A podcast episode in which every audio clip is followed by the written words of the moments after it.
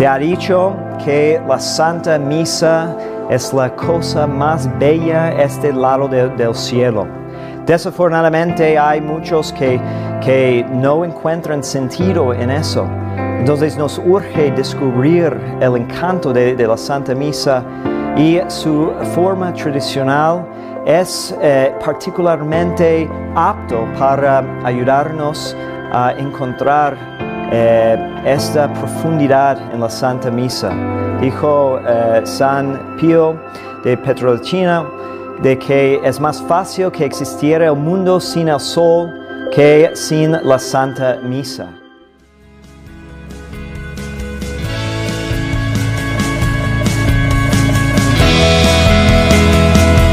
Bienvenidos a Conoce, Ama y Vive tu Fe. Este es el programa donde compartimos el Evangelio y profundizamos en las bellezas y riquezas de nuestra fe católica.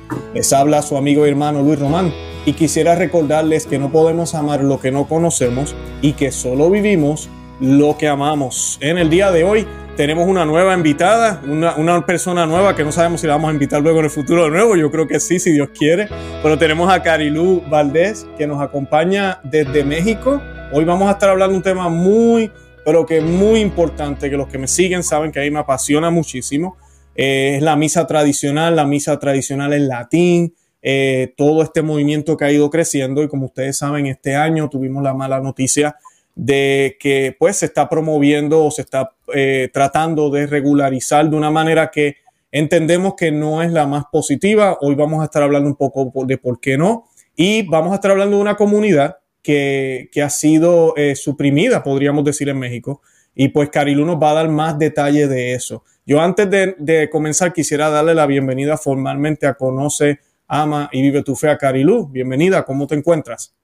Muy bien, muchísimas gracias Luis. Es un honor para mí poder estar aquí contigo y que me des esta oportunidad de poder platicar acerca de mi comunidad. Como tú bien dices, es, es, es algo que yo en mi experiencia he tenido la oportunidad de disfrutar y valorar muchísimo y me gustaría que más personas lo conocieran, que se diera la oportunidad de conocer todo esto. Muchísimas gracias por la invitación. Claro que sí, claro sí. Para mí es un placer, de verdad que sí. Bueno, pues para comenzar vamos a encomendar este programa a la Santísima Virgen María, como siempre hacemos.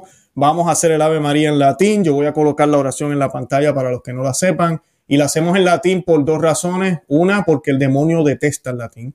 Y dos, porque es la lengua universal de la Iglesia Católica. Lo ha sido por dos mil años y todavía lo es. El Concilio Vaticano II dijo que tenía que tener eh, privilegio el latín y que debía ser preservado también. Así que esta oración la hacemos in nomini Patris, et Filii, Spiritus Santi. Amén. Eh, Carilu, yo voy a hacer la primera parte y tú la segunda. De acuerdo. Eh, Ave María, gracia plena, Dominus tecum, benedicta tu in mulieribus, et benedictus fructus ventris tui, Jesús. Santa María, Mater Dei, ora pro nobis peccatoribus, nunc et in hora mortis nostre. Amén.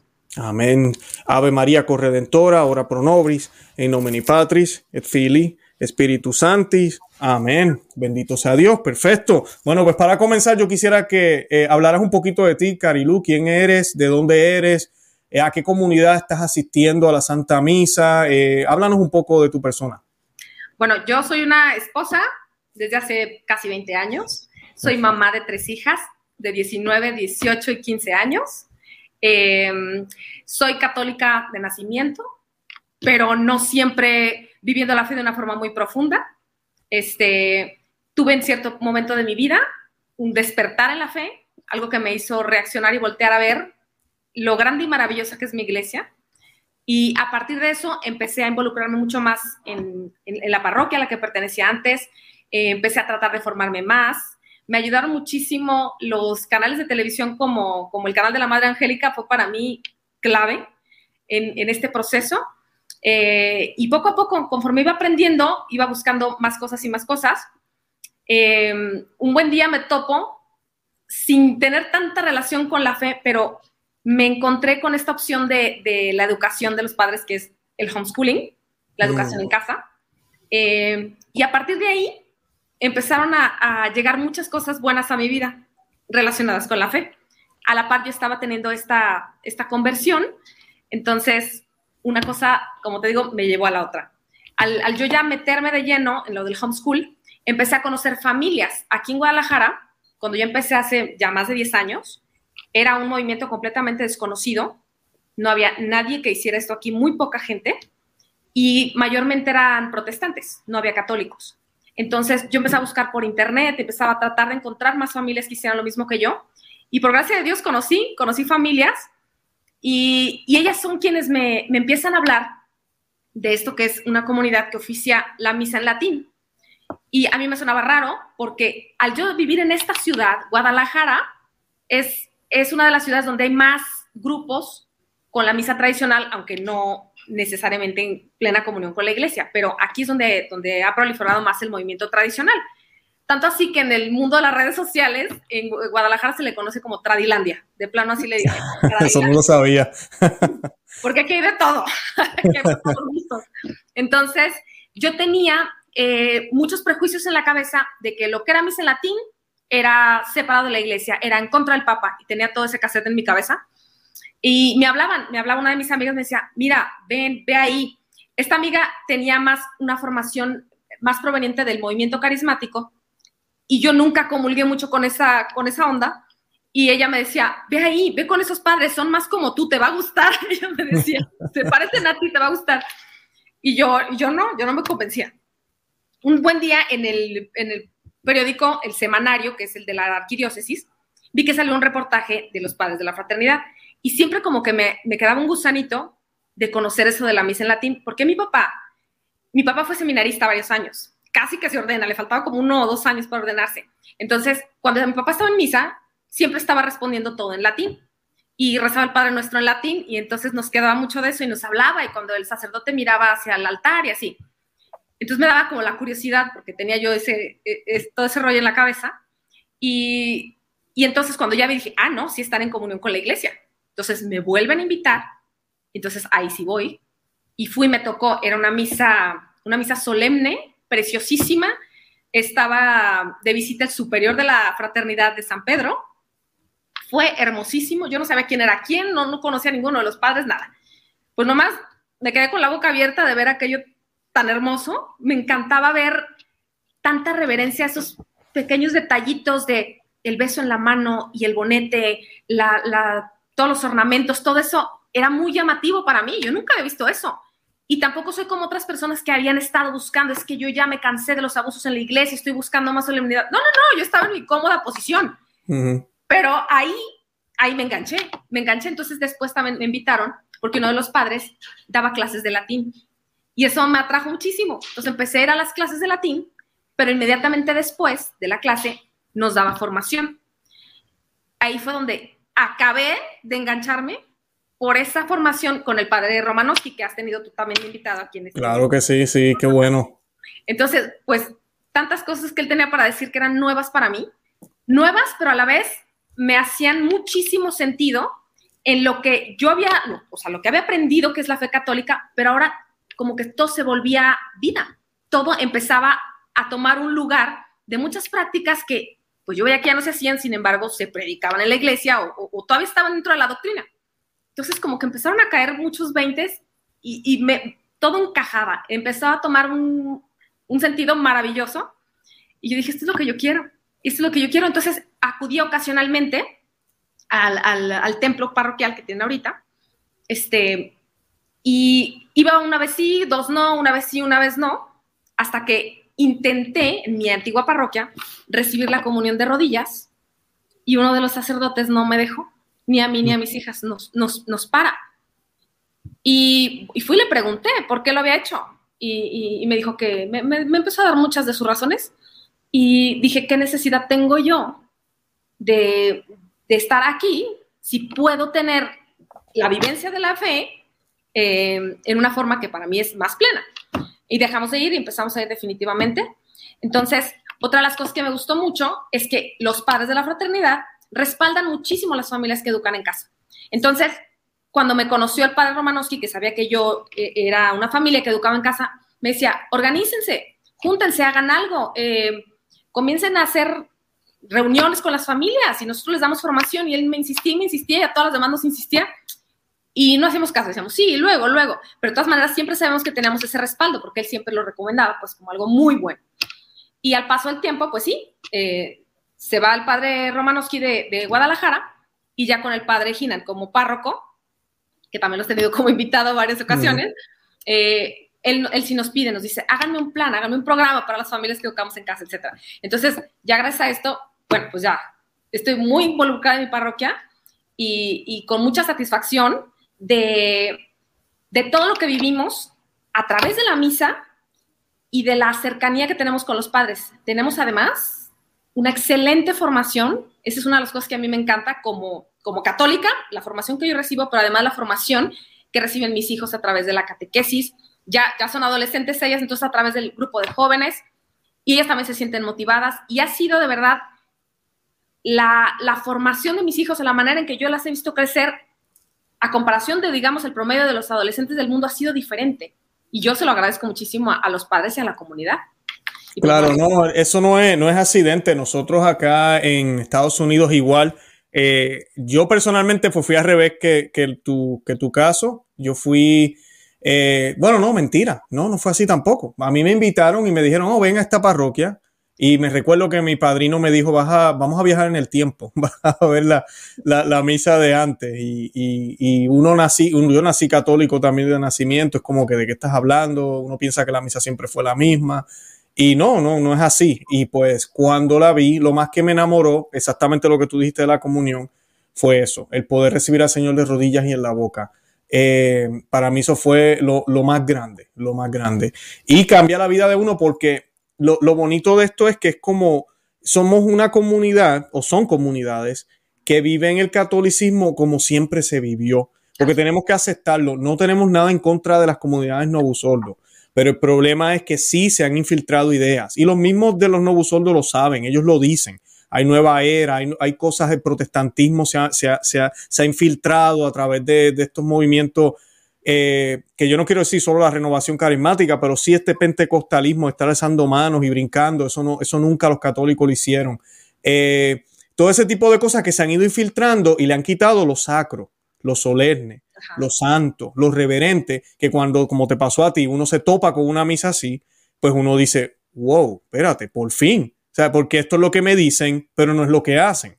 Cuando uno lo ve, y no estoy hablando de fe, tal vez sí lo creen en las, en las misas nuevas, pero es difícil de ver porque la, la- la liturgia es muy, muy modernizada. Entonces, pues es bien difícil de verlo. Ahora, yo, yo te pregunto, eh, eh, ahora siguiendo en esta línea, porque mencionaste la fraternidad de San Pedro, me contestaste ahí casi tres preguntas de las que teníamos planeadas para hoy.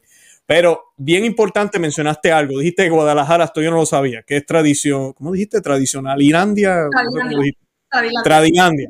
Y es importante que lo mencione, porque yo personalmente en eso tengo mucho cuidado cuando recomiendo lugares a las personas, porque sí es una realidad y eso también nos ha traído problemas a los que estamos en comunión con Roma, porque sí hay comunidades allá afuera que son sedebecantes, comunidades que, que, que no pertenecen a la Iglesia Católica para nada y Sí. celebran la misa tradicional porque pues tienen el misal y lo hacen de la manera que, que, que se hacía.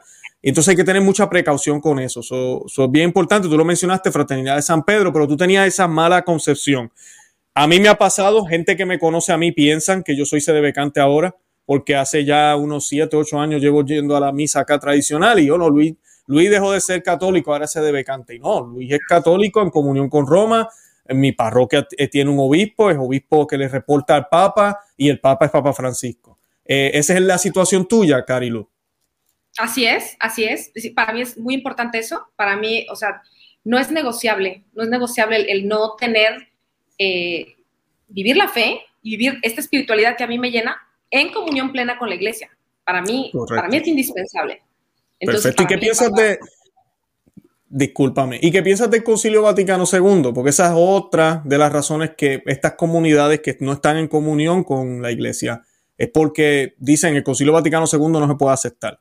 ¿Cuál es la posición de la Fraternidad de San Pedro, la posición tuya con el Concilio Vaticano II?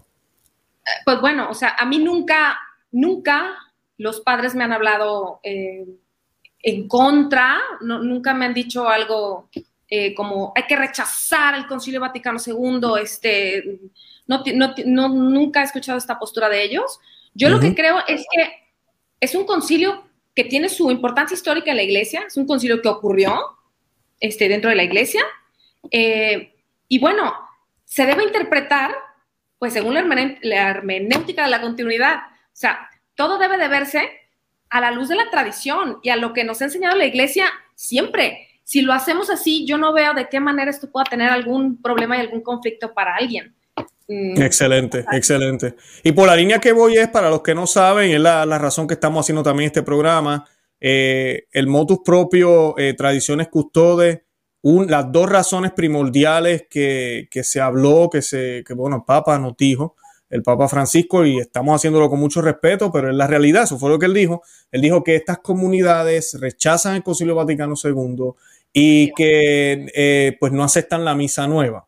Y pues tú y yo sabemos que ese no es el caso. Eh, para nada, el Espíritu Santo nos ha llevado a esta comunidad, como tú acabas de, tú acabas de dar tu testimonio, y cómo te acercó al Señor, cómo has podido haber un cambio en tu familia, poder hacer el homeschooling en comunidad, en comunión con la iglesia católica. Eh, que hay gente así, sí la hay, pero sabemos que el, foco que el Papa nos está diciendo y hay gente que no conoce las comunidades, piensan, ah, espérate, es que es verdad, esa gente había que ponerla en su sitio, porque esa gente detestan a la iglesia de ahora. Entonces hay que ponerlos en su sitio, hay que acorralarlo. Eh, yo sé que allá hubieron unas normas que el, obispo de Guadalajara, ah, ¿verdad? Siguiendo la directriz de, del Papa Francisco con el motus propio Tradiciones Custodes, decidió implementar. La misa no se ha prohibido de completo, pero sí hay unas, hay unas, hay unas circunstancias que cambian y no para bien. Eh, ¿Cuál es la situación ahorita mismo? Y, quiero que me contestes también si esta es la parroquia a la que tú ibas o vas. No sé si todavía está abierta. La es cuasi parroquia de San Pedro de Cadena, se dice, ¿no? Así es, sí. ¿Esa era tu parroquia? Esa era mi parroquia. Y eh, ya no está. No existe como parroquia, o sea, no, no tiene la, la figura de parroquia, eh, pero pues confiamos en que, en que podemos recuperarla. La situación es que el, cardenal Robles emite un decreto en donde pone ciertas restricciones para eh, la misa tradicional dentro de su diócesis. Él, él, nos dice que basándose en el documento de Tradiciones Custodes, es como toma la decisión de poner estas restricciones. Una de las restricciones más, más duras y más severas que nos afecta más es precisamente la supresión de la cuasi parroquia. Tienen el permiso nuestros padres, que son los padres de la fraternidad de San Pedro, a seguir oficiando misa. Ellos tienen como sede el templo de Nuestra Señora del Pilar en Guadalajara, que estamos ubicados en el centro, por si alguien quiere visitar una misa tradicional, ahí está, el centro de Guadalajara. Pero tienen todavía la facultad de oficiar misa ahí se habla de que únicamente tienen permiso para oficiar las misas que ya están establecidas, en los horarios establecidos, pero no puede haber misas extra.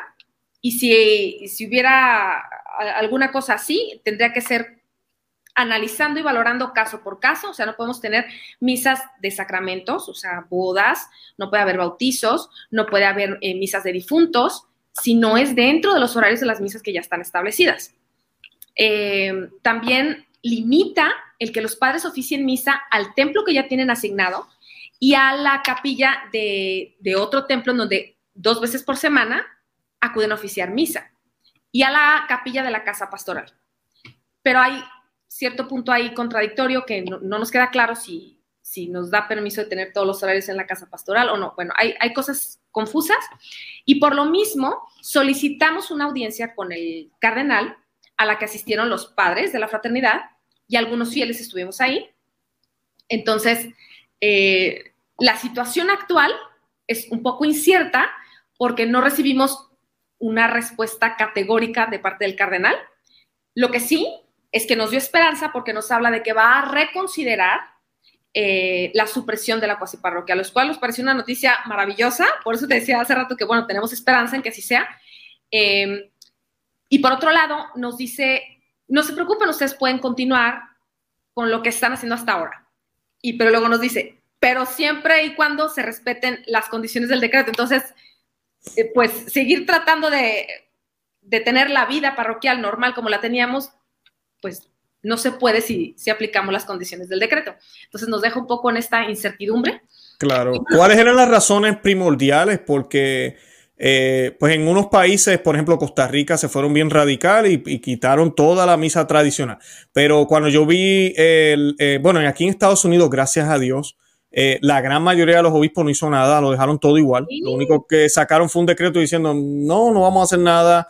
eh, el Papa nos pidió que evaluáramos, ya evaluamos y está todo bien. O sea, básicamente eso es lo que, lo que dijeron muchos obispos. A mí me pareció ambiguo, tú lo acabas de decir, la posición del obispo de Guadalajara, lo decimos con respeto, pero es la realidad. Eh, ¿Cuáles fueron las razones? Porque no es que él quiera básicamente que todos celebren una sola forma de la misa. Él permite la misa tradicional, pero la elimina en este otro lugar. ¿Cuál fue el motivo? Eh, bueno, el motivo es justamente el, documento del Papa, el Tradiciones Custodes. Él dice que ese es el motivo. Él está tratando de atender la petición del Papa Francisco y en eso se basa.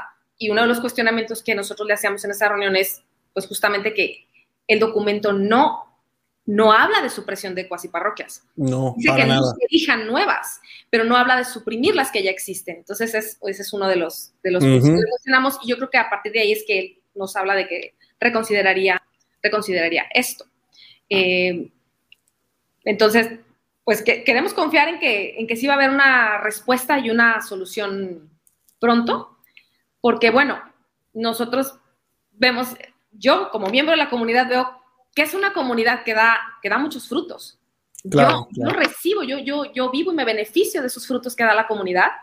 Y además es una comunidad que yo veo crecer constantemente y es impresionante. Eso te quería preguntar, la comunidad ha crecido, porque es que eh, eh, esto no es casualidad, Carilu, y tú lo sabes, eh, vino el COVID, todo lo que pasó en el mundo entero y mucha, y es la triste realidad, pero hay que decirlo, y no lo decimos con malas ganas, pero es la verdad, por lo menos la experiencia que yo viví acá, las parroquias tradicionales, las que ofrecen misa en latín, fueron las que se arriesgaron más. Los sacerdotes se atrevieron a hacer misas en el exterior, hicieron lo que tuvieron que hacer. Yo personalmente, en, durante toda la pandemia y todavía hoy, yo no he recibido la comunión en la mano. Yo no he tenido que recibir en la mano. Yo la sigo recibiendo en la boca y no nos hemos muerto. ¿sabe? Entonces, pero uno ve otra cultura en las otras parroquias. Y yo lo que siento a veces es que eh, luego que pasa la, enfermedad, o todavía está, pero como el, fuerte que fue el año pasado, las comunidades tradicionales comenzaron a crecer. Eh, ¿Por qué? Porque la gente empezó a buscar. Y, le pasó como le te pasó a ti. Descubrieron algo que no conocían, les gustó y dijeron, yo no vuelvo para atrás.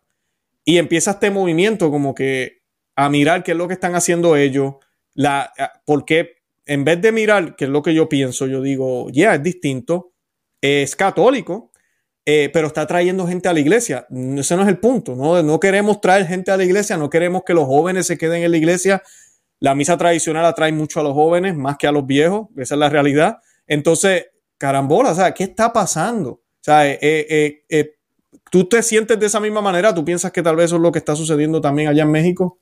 Sí, definitivamente. O sea, curiosamente, el documento del Papa fue una mega publicidad para la misa tradicional.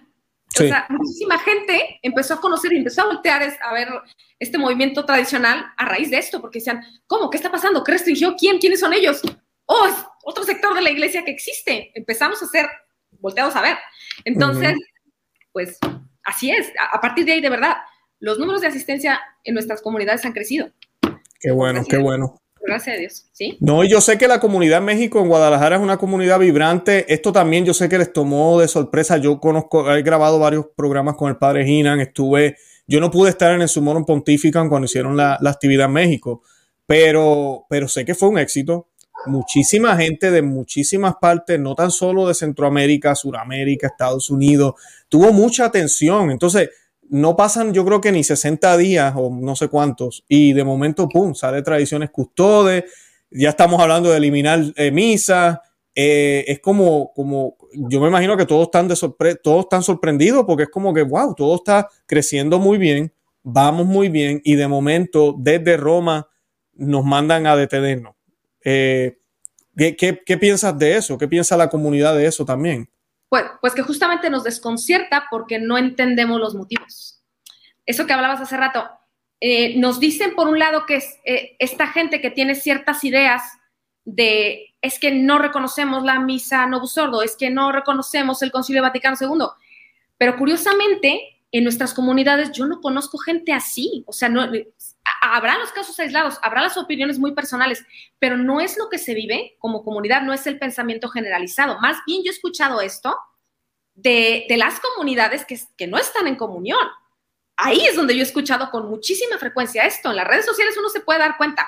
Entonces, uno dice, pues pagan justos por pecadores. No, no, no encuentro yo tampoco una justificación a este tipo de medidas. Cuando yo lo que veo de primera mano es una comunidad donde se hace mucho apostolado, donde hay excelente formación, donde la gente acude no por cumplir, no por calentar una banca el domingo, eh, acude porque quiero vivir la fe de una forma más profunda, porque lo hago por amor a, Dios, no lo hago porque, porque me mandó mi mamá, porque es domingo y ahora tengo que cumplir. No, no, no, te mueve el tú querer hacerlo, el tú querer dar ejemplo a tus hijos. Ese es el común denominador que yo veo en la gente de mi comunidad y como dices, muchísimos jóvenes, y eso da tanta alegría ver, esto es lo que está jalando a los jóvenes. Ah, ok, ya entendí. Los jóvenes no quieren cosas, cosas a la ligera, no quieren todo más digerible, quieren las cosas más profundas, quizá quieren lo radical, lo radical visto desde el punto de vista que vamos desde la raíz, ¿no? Eh, entonces, esa ha sido mi experiencia, o sea, es, el común de la gente que yo encuentro. Entonces, sí, sí es, es desconcertante eh, pensar por qué se imponen estas restricciones cuando yo lo que veo es justamente lo contrario, veo un crecimiento de la fe. Claro, claro, ¿no? Y, el hecho de lo que te decía ahorita, eh, y yo lo he dicho en el programa muchísimas veces, cuando tú tienes algo que es la realidad, se está deteriorando y después de la, de la enfermedad o de la pandemia, toda esta emergencia que hubo, yo tengo amistades que no van a la misa tradicional, van a la misa nueva, los he estado invitando, no, no, lo, no he logrado convencer a algunos, pero ellos me admiten a mí que la liturgia que se celebra después de verdad lo que ellos le llaman el nuevo normal, de verdad es un nuevo normal horrible. Entonces, cuando tú tienes una, una misa tradicional que tiene más de porque podríamos decir más de 1500 años fácil. O sea, se puede probar que la misa siempre ha sido esa misa. Han habido sus cambios menores, pero es esa misa. Eh, muy reverente, las vestimentas, eh, la música, eh, el incienso, ese misterio, lo sacro, todo lo que se hace, esa fialdad se nota más. O sea, cuando tú tienes comunidades como esa, entonces empiezan a crecer estas comunidades. Yo pienso a veces que el, demonio utiliza eso para dividirnos más. Entonces nos acusan a nosotros de dividir cuando nosotros no somos los que estamos dividiendo. Quien divide es el demonio, es el enemigo, reconozcamos eso. Somos bautizados, pertenecemos a la misma iglesia, se tomaron unas decisiones hace unas décadas, estamos viendo un deterioro en ciertos aspectos en la iglesia católica, estamos viendo un declive en vocaciones, estamos viendo que la gran mayoría de las comunidades que son novusoldos van en declive y tienes un por ciento, que es como un, más o menos un 20% o maybe un poquito menos a nivel mundial, de comunidades tradicionales que están creciendo de una manera acelerada. Yo sé que en México eh, casi se duplicó la cantidad de feligreses en menos de 10 años. Uh, ¿Quién rayo? ¿Qué diócesis allá en México está viviendo eso ahorita mismo? Nadie. Es verdad, ustedes no tienen la gran mayoría de los mexicanos, no estoy diciendo que es la comunidad más grande, pero cuando tú miras una comunidad que era cierto número y de momento es el doble, pues eso llama la atención. Ese es el poder del Espíritu Santo. Entonces, a mí lo que me da pena, y no sé si tú piensas lo mismo, Carilú, es que yo creo que algunos líderes se han dejado llevar por la generalización y ahora no van a permitir que el Espíritu Santo actúe como él quiere actuar. ¿No crees? Sí, sí, y, mucho basado en, prejuicios. Porque incluso lo que te mencionaba, yo misma creía todo esto de, de la gente que iba a la misa tradicional los encasilla uno en la misma licuadora, todo lo que es tradicional, todos son iguales, todos piensan igual y a todos los, calificamos igual. Son prejuicios porque somos una minoría, seguimos siendo una minoría, entonces somos desconocidos. Y, poco se conoce de las motivaciones que tenemos, de la forma en que nos ha hecho vivir la fe en otra manera. Y es una espiritualidad, somos un sector de la iglesia que tiene esta manera de vivir la fe, hay muchas maneras de vivir la fe y en la iglesia se permiten muchas espiritualidades. Ya mencionamos eh, el movimiento carismático. Hay gente que, le llega por ahí. A nosotros nos llega así, viviendo la misa tradicional con, mucha más reverencia, eh, cuidando los signos, cuidando la, la comunión, etcétera. Somos un sector que tiene esta necesidad espiritual en la iglesia y nada más estamos buscando nuestro lugar es lo único que, queremos. No queremos decir, somos los mejores, somos los únicos que sabemos vivir la fe plenamente. O sea, no, no es esa la intención, no es esa. queremos simplemente que también se nos respete nuestro lugar dentro de la iglesia. Perfecto, Cari Luis, ¿qué nos puedes decir de tu familia, de tus hijos, tu esposo, tú, eh, o usted, perdóname, ¿verdad? Te estoy tuiteando, pero eh, ¿cómo, ¿cómo, ha cambiado la familia, la liturgia? O sea, el, ir a una comunidad tradicional, ¿les ha ayudado, no les ha ayudado? ¿Cómo, cómo, ha sido ese cambio? Muchísimo, muchísimo. Yo puedo ver que mi vida sería diferente si, si no hubiera empezado a a ir a la misa tradicional y a recibir la formación que recibimos fue un parteaguas en nuestra vida definitivamente. Gracias a Dios mi esposo me apoya en todas mis locuras espirituales, entonces él, lo que tú digas, está bien. Y bueno, ya después él mismo vio que le, también le llenaba, o sea, también a él, él le gustaba y ya lo prefería. Es bien curioso que platicando también con otras familias, los hijos, llega un punto en que los mismos hijos, aunque son niños, te empiezan a pedir, no mami, no vamos a ir entonces a, la, misa en latín. ¿Y por qué ya no vamos? Son ellos los que empiezan también a jalar. Quizá ellos no tienen los argumentos teológicos, pero algo perciben, algo a ellos les llega. Entonces, ellos también son los que empiezan a jalar y para nosotros definitivamente ha sido una diferencia radical. Y yo le doy muchísimas gracias a Dios que nos llevó ahí. Yo siento que sin buscar me llevó así como de la manita, aquí te quiero, aquí quiero que estés y aquí quiero que te quedes. Y, bueno, y aquí estoy. Por qué bueno, qué bueno. No, a mí personalmente también las nenas, este, yo recuerdo que, eh, bueno, eran más pequeñas, pero, pero es increíble cómo se, se, se, prestan atención en la misa tradicional, aún más. Uno ve muchos niños también. Eh, es una cultura distinta, hay muchas familias numerosas. Entonces, la, la, iglesia está llena de niños. O sea, uno va y uno es increíble. Yo recuerdo cuando yo empecé a ir, yo decía, pero esto es otro mundo, ¿sabes? Porque en las iglesias uno va y casi no hay niños, en las iglesias normales yo le digo normal, no eh, y es bonito cuando uno va a una iglesia católica que de por sí, si la, el que me está viendo no sabe, todos esos eh, chistes que se hacían antes, bromas, eh, o que se hacen hoy en día sobre los hindúes, que, que tienen muchos hijos, o yo no sé qué, los hacían de los católicos antes. O sea, los católicos siempre fuimos reconocidos como familias numerosas. Y nosotros hemos nacido en un catolicismo distinto al que se hacía, al que vivieron nuestros antepasados, porque no hay manera mejor de, evangelizar y cambiar el mundo que teniendo hijos y criándolos para ser santos, para ser servidores del Señor. Y pues es algo bonito. Y sí, les llama la atención, se portan mejor, eh, saben lo que está pasando, aunque no entiendan teológicamente lo que, lo que está sucediendo. Te quería hacer una pregunta, Carilu, ya yéndome más personal. Tú empezaste a ir a la misa tradicional, no la conocía. Contéstame esto. ¿Qué fue? Ya me dijiste lo más que te gustó. ¿Qué fue lo que menos te gustó cuando fuiste y dijiste, ay caramba, tengo que lidiar con esto? ¿Qué fue lo que menos me gustó? Nunca había pensado en eso. ¿Qué fue lo que menos me gustó? No sé. No, no, no sé. ¿El velo tal vez o, no? ¿No tuviste problema con el velo? No. Lo que sí recuerdo cuando, cuando la primera amiga me invitaba, pues son comunidades que las mujeres acostumbran vestir falda y vestido. Yo, yo fui la primera que le dije, es que usan falda, eso no te dice algo, no vayas ahí. Fue lo primero que le dije.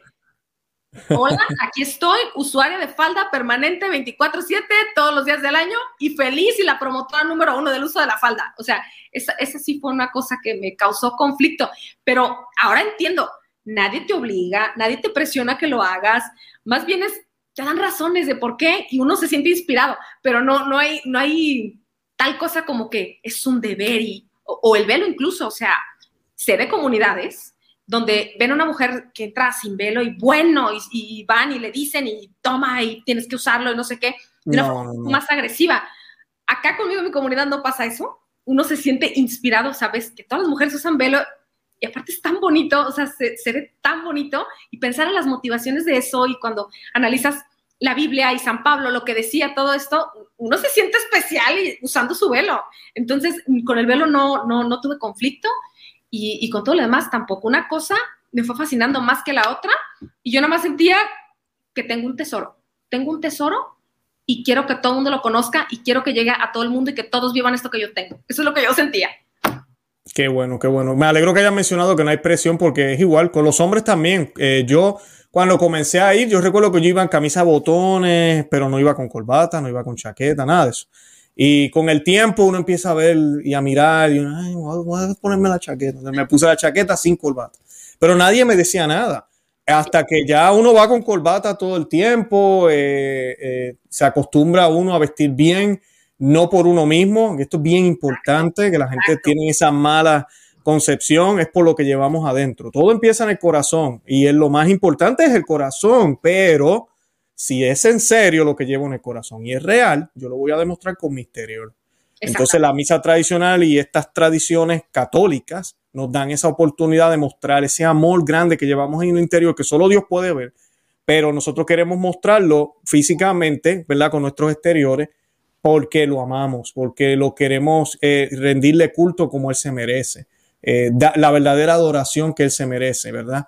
Y, y hacerlo de una manera distinta. Yo no me he visto tal vez con corbata todo el tiempo en mi casa, pero para Dios sí lo voy a hacer, ¿sabes? porque él es, él, es, el Señor. Lo mismo con el velo. Yo sé, ahorita mismo tú no tienes el velo puesto y pues, pues claro, porque es para, es para Él, es para Dios. Y es algo, es algo muy lindo, muy bonito. Eh, y con el exterior uno manifiesta, uno manifiesta lo que lleva en el interior. Si yo siento este respeto por Dios, todo mi ser va, va a comunicar que yo creo en esta realidad, que Dios está presente ahí en la misa, ¿no?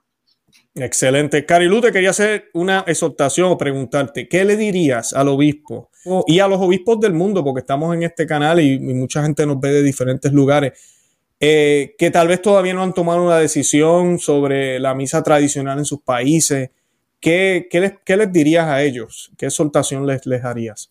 Pues que se acercaran primero a las comunidades tradicionales, que trataran de hablar con los fieles que averigüen exactamente qué es eso que, les han estado predicando, de qué es en lo que se les da doctrina, qué es exactamente lo que tienen en su cabecita, sus motivaciones para la misa tradicional, que vean la vida real de las familias, que vean quizá un ejemplo, tomen tal vez una, familia muestra, que vean cómo son sus prácticas de fe y, que traten de tomar una decisión basada en la experiencia y no tanto en rumores, en prejuicios, en lo que se dice, en, lo que piensan otras comunidades tradicionales que tratan de vernos con una mente un poco más abierta, eh, separando lo que, lo que son los otros y lo que somos nosotros dentro de la iglesia, eh, y que se hicieran un juicio más objetivo y que vieran pues que realmente no somos un peligro para la iglesia, que no nos interesa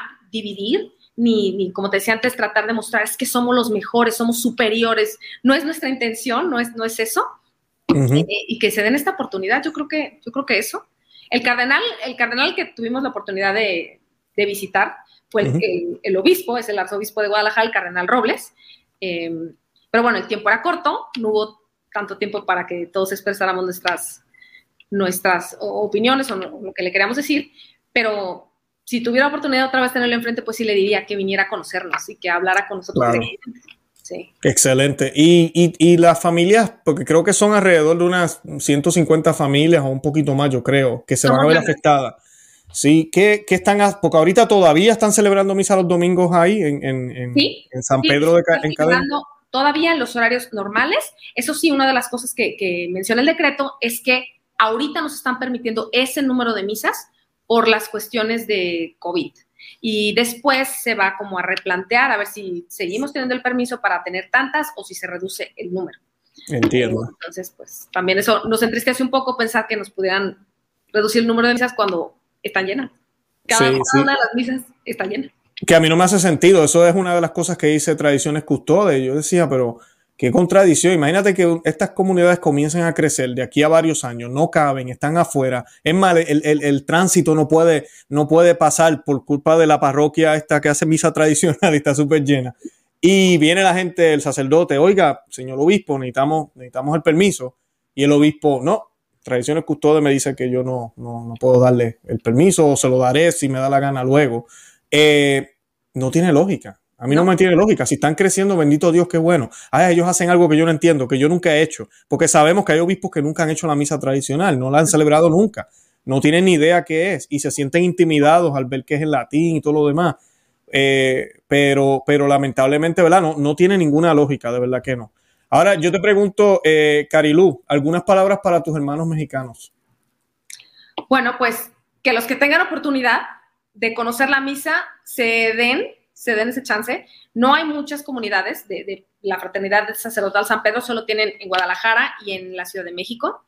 van de visita, a veces a algunas otras ciudades, y bueno, se anuncia ah, a través de, de, las parroquias, pero yo los invito a que se den la oportunidad de conocer una misa en esta forma, porque de verdad es muy bonito.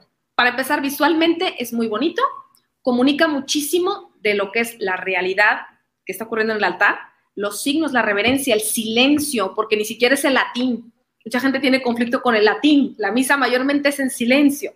Eh, entonces, que se den esta oportunidad de vivirlo así tan reverente y, la perspectiva de la fe y el valor de la misa sí, sí cambia un poquito, yo creo. Entonces, yo los invito a que, a que conozcan, porque además no solo es la misa, o sea, la misa es el centro y de ahí se derivan muchísimas cosas, pero además, por ejemplo, nuestra comunidad es muy activa en apostolados, en apostolados de salir a evangelizar, eh, de ayuda a, los enfermos, se visitan eh, afuera de los hospitales, se visita a las, a las, personas, a los familiares de los enfermos, se les lleva comida. Este, los padres, nuestros padres están en un apostolado que se llama Sane, que ellos se quedan una noche al mes o no sé cómo, no sé cada cuándo, creo que es al mes, y asisten a los enfermos que, que tienen alguna emergencia.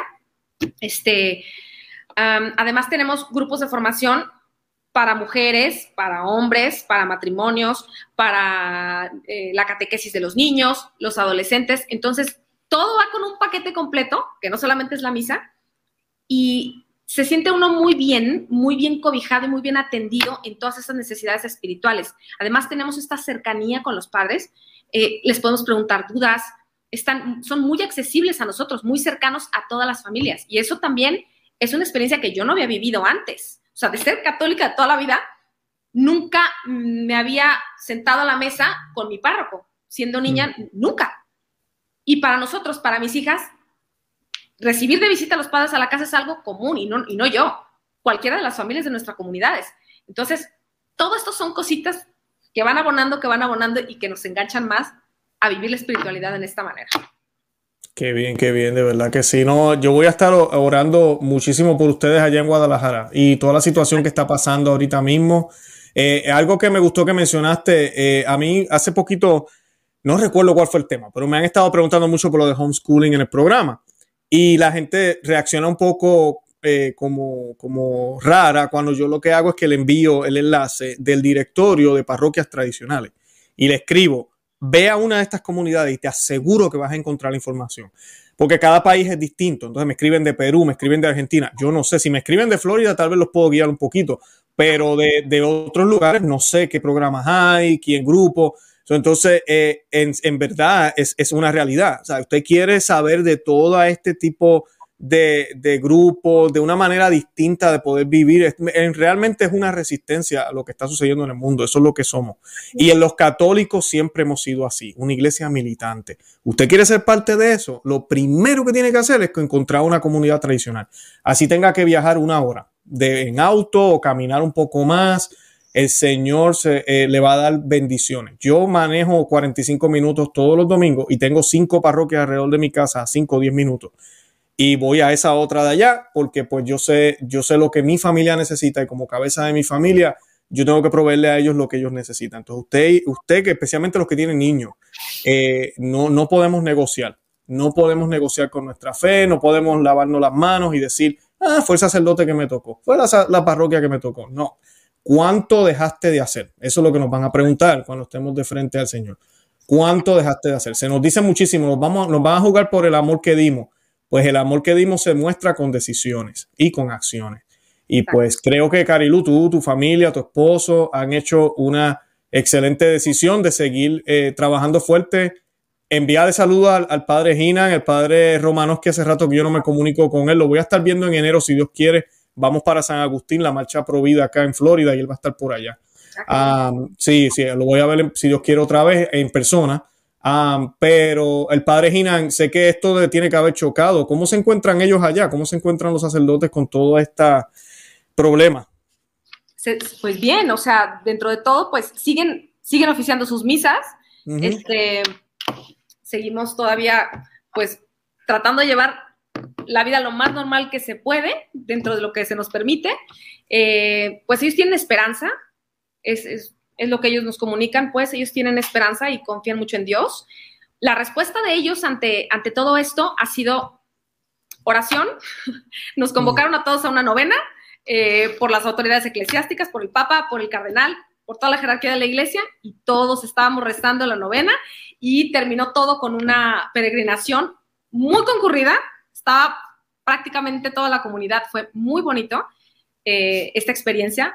Todas estas cosas, a pesar de las dificultades, nos dan oportunidades de unirnos más y fortalecer los lazos. Y los padres eso es lo que han hecho, nos han invitado, a ver, vamos a unirnos en oración, confiamos en Dios. Y esa ha sido su postura y son optimistas y nos transmiten eso. Y, yo la verdad, yo me siento tranquila y me siento confiada en Dios en que, en que va a haber una solución favorable para nosotros. Excelente. Yo también, yo también, yo sé que sí. Y pues eh, el Señor está, está con ustedes también. Y nada, la cruz que nos toque la tenemos que cargar. Yo siempre lo he dicho. La cruz que nos toque nos, la tenemos que cargar. So, para terminar, yo te voy a preguntar una pregunta que yo le pregunto a mucha gente. ¿Por qué tú crees que este es el mejor momento para ser católicos? Porque es el mejor momento para ser católico.